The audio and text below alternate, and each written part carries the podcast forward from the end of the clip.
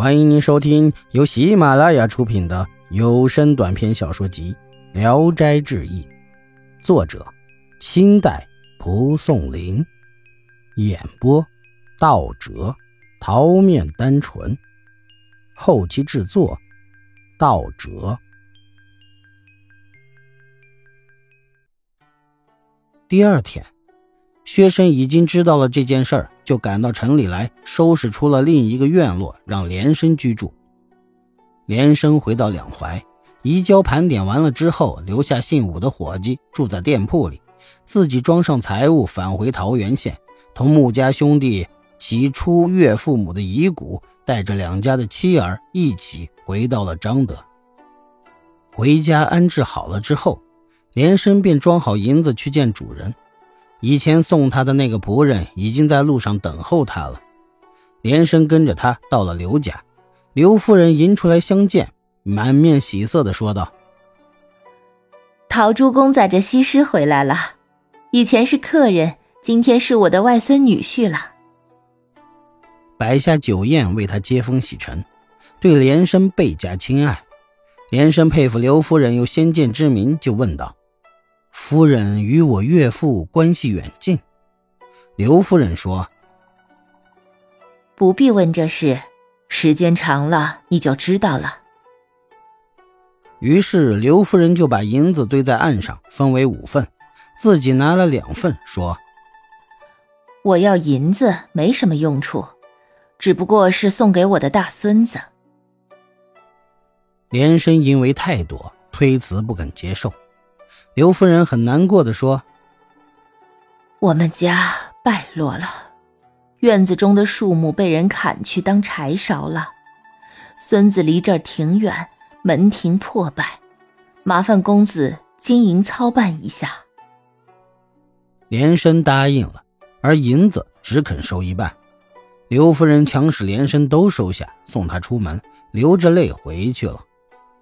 连生正感到迷惑怪异的时候。回头一看，宅地成了一片坟地，这才明白刘夫人就是妻子的外祖母。回去以后，连生拿出银子买了坟墓周围一顷地作为墓田，封土植树，装饰的壮观优美。刘夫人有两个孙子，长孙就是刘青金，次孙名为玉清，酗酒赌博，不务正业，弟兄俩都很贫穷。弟兄俩到连生家感谢他为他们修整祖坟，连生赠给他们一大笔银子，从此互相往来最为密切。一次，连生对他们详细说了经商的情友。玉清暗想坟墓中一定有许多银子，就在一天晚上纠合了几个赌徒，掘开坟墓搜索银子，剖开棺木露出尸体，竟然一点银子也没得到，很失望的散去了。连生知道坟墓被掘，就告知了青金。青金和连生一起到墓地查验，进入墓室就看见岸上堆得满满的，以前所分的两份银子都在那里。金青要和连生两人分了银子，连生说：“夫人原来就是留在这儿等待赠给你的。”金青把银子装运回家，然后向官府告发了掘墓之事。官府查访缉拿得很严，后来有一个人出卖坟中玉簪被抓获了。官府审讯追问他的同党，才知道是玉清为首。县令要把玉清处以极刑，金清代他哀求，仅仅免于处死。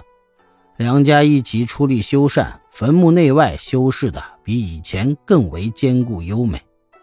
从此，连生和金清家都富裕了。只有玉清仍然像以前一样贫困，连生和金青常常周济他，然而到底也不够他赌博挥霍的。有一天晚上，有几个强盗闯入了连生家，抓住连生追要银子。连生所收藏的银子都按一千五百两铸成银锭，就挖出来给他们看。强盗们拿了两个。这时，只有以前刘夫人赠送给连生的那匹马在马厩里，强盗用它驮着银子走了，就逼连生把他们送到村外野地里，才释放了他。村里众人望见强盗的火把离得不远，就呐喊着追上去，强盗吓跑了。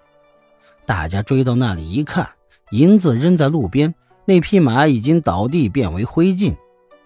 连生这才知道，那马也是鬼物。这天晚上，只丢失了金钏一枚。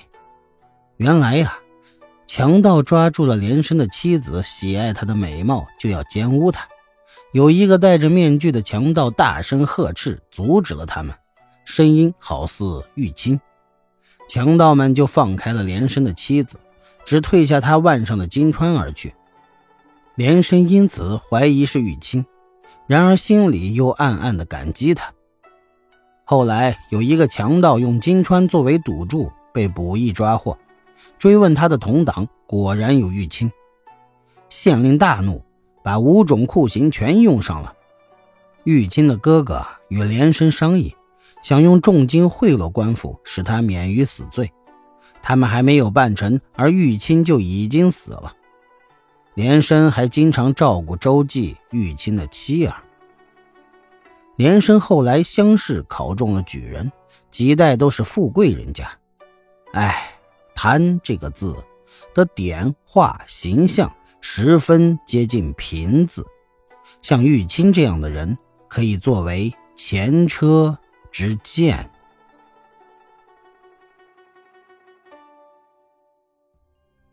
本集演播到此结束，谢谢大家的收听。